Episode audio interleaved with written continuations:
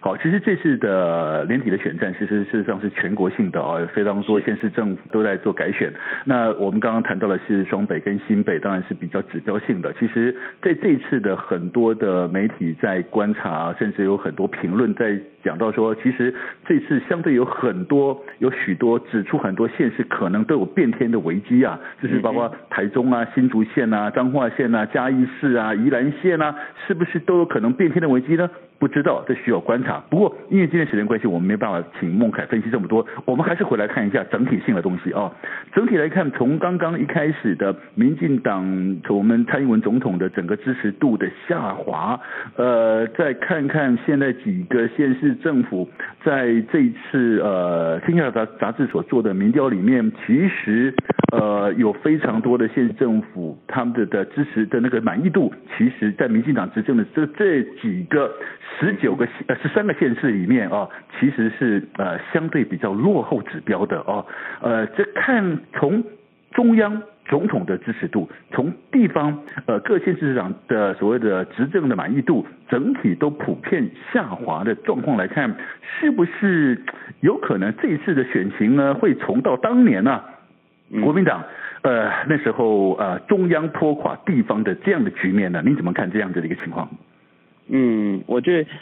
确实啦，哈，就说过去应该是这么讲，二零一四年那个时候，当然中央还是国民党执政，但是呢，民众其实就会认为是说当时的执政没有那么的想象中那么好，那么的满意，也因此呢，二零一四年确实让国民党跌了一跤，很重的一跤。那二零一六年又让民进党完全执政了。其实从二零一六年开始，民民众开始会思考，或者说开始会去期待，是说啊，应该要有像之前在野民进党。提供的讲到的那么好的一个愿景，但是没想到过去的两年多的时间没有看到这样的愿景，反而看到台湾越来越停滞不前，越来越呃竞争力也慢慢的消退，也因此民众一定会反省会醒思，这也是表现在是说这一些县市长的呃这个民调的部分。那当然县市长的民调其实分两块，一块当然是中央的一个执政包袱的拖累，可另一块当然也是说因为。县市长他们所做的还是民众比较贴身相关的。我觉得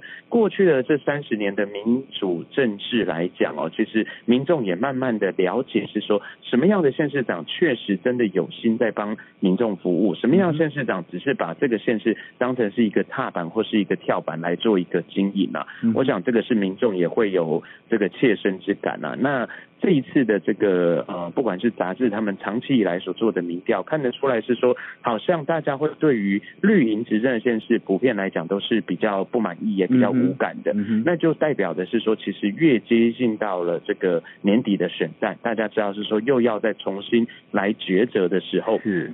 就会去做一个这个思考，尤其是我觉得指标性在于是说我们中南部的县市，因为譬如说包括云呃云林嘉义以南啊，嘉义县被民进党已经执政了，嘉义县二二三十年，台南二三十年，高雄二三十年，屏东也是二三十年，而过去这几个执政的县市都是长期在绿营执政下，可是却发生了呃，即使是很多的资源给这个。南部的这些县市，但是还是发生了，包括说像之前因为八月的这个狂风暴雨而造成的这个淹水的一个事件，而这个淹水还不是因为台风，而是只是这个强降雨。那民众就会开始思考是说，不是这些南部的县市长才拍胸脯保证是说都已经把治水的问题处理好了吗？怎么会一场大雨，然后就让这个家园淹水，而且淹水还不是淹的比普通高？那还有包括是说这个呃南部的朋友。会觉得说年轻人找不到工作，或者是说经济没有那么的好转，甚至有些人都开玩笑是说现在都是